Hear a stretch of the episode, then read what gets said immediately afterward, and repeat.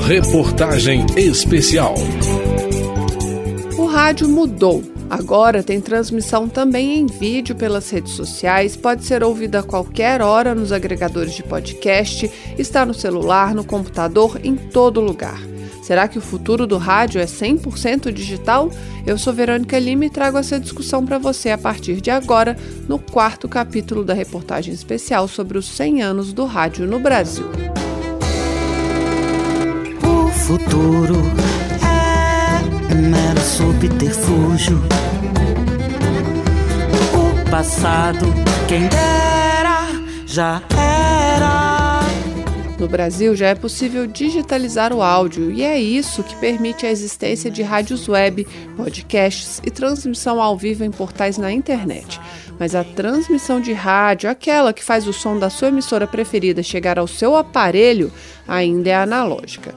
Para que essa transmissão também passe a ser digital, como aconteceu com a TV, algumas decisões técnicas e políticas precisam ser tomadas, como afirma o Paulo Cardoso, da Agência Nacional de Telecomunicações, a Anatel. A gente precisa de uma definição de uma política pública a partir do Ministério das Comunicações, primeiro da implementação, né? decidir por implementar o rádio digital, já uma decisão inicial, né, que até agora não foi tomada, né? a gente mantém o rádio analógico ainda, e também tem a, a questão questão de qual padrão de rádio digital ser adotado. Se eu não me engano, na UIT, é, é, atualmente tem nove padrões possíveis para rádio digital. Então, qual deles seria o melhor para o Brasil, né? A qualidade do áudio é superior na transmissão digital, mas para notar a diferença, o ouvinte precisaria comprar aparelhos equipados com a nova tecnologia. No caso da digitalização da TV, o governo ofereceu kits de receptores para as pessoas de baixa renda.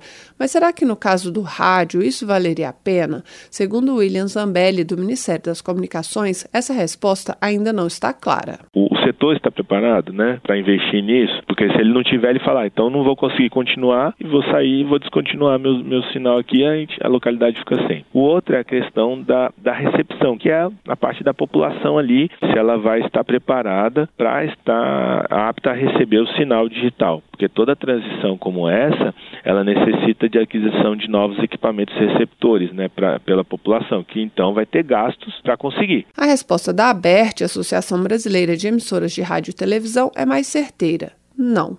Segundo o diretor-geral da entidade, Cristiano Flores, o rádio FM, associado a plataformas digitais, consegue atender bem as necessidades do público e, por isso, não há necessidade de se investir na transmissão digital, que geraria custos tanto para as emissoras quanto para os ouvintes porque na nossa visão o rádio digital foi literalmente superado pelo desenvolvimento da internet. Né? Então hoje você tem uma radiodifusão brasileira muito firme, forte capilar no FM, que já tem uma qualidade de som muito boa, e você tem essa rádio FM sendo levada para os componentes digitais né, na internet, é quando a pessoa consome o rádio por outros meios. Eu acredito menos no rádio digital e acredito mais neste movimento que grandes veículos e marcas de rádio têm feito de se tornarem multiplataforma a ponto de você não saber mais, né, se o seu público é o ouvinte ou o telespectador.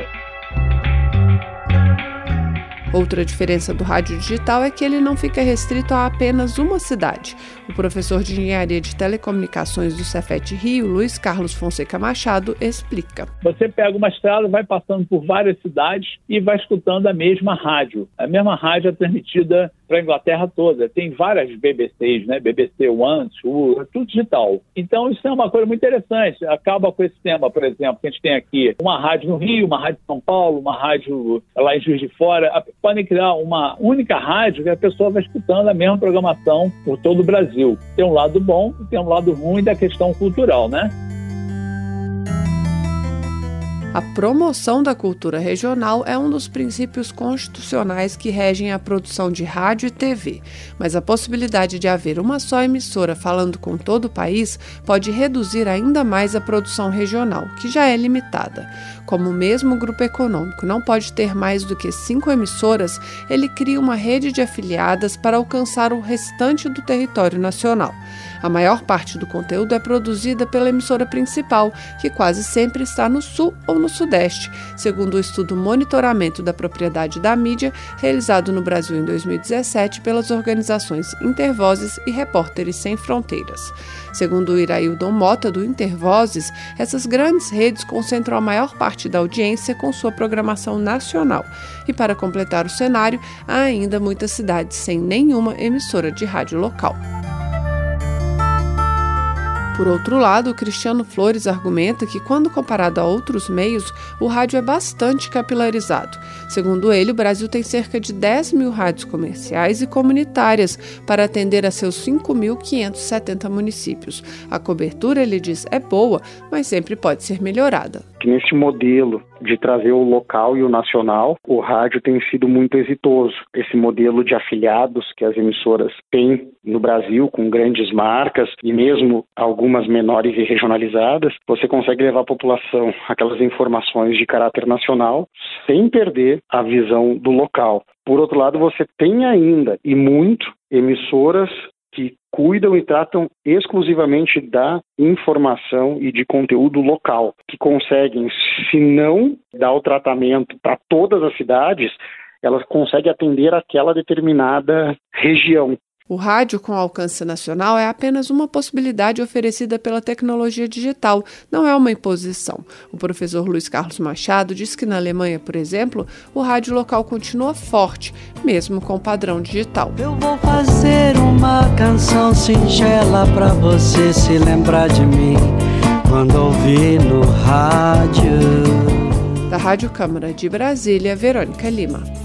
Para encerrar esta série especial sobre os 100 anos do rádio, vamos falar um pouco da Rádio Câmara e de seu papel, ao lado de outras emissoras estatais e públicas, de levar ao ouvinte outros pontos de vista sobre os acontecimentos da vida nacional. Eu sou Verônica Lima e espero você, não perca! Reportagem especial.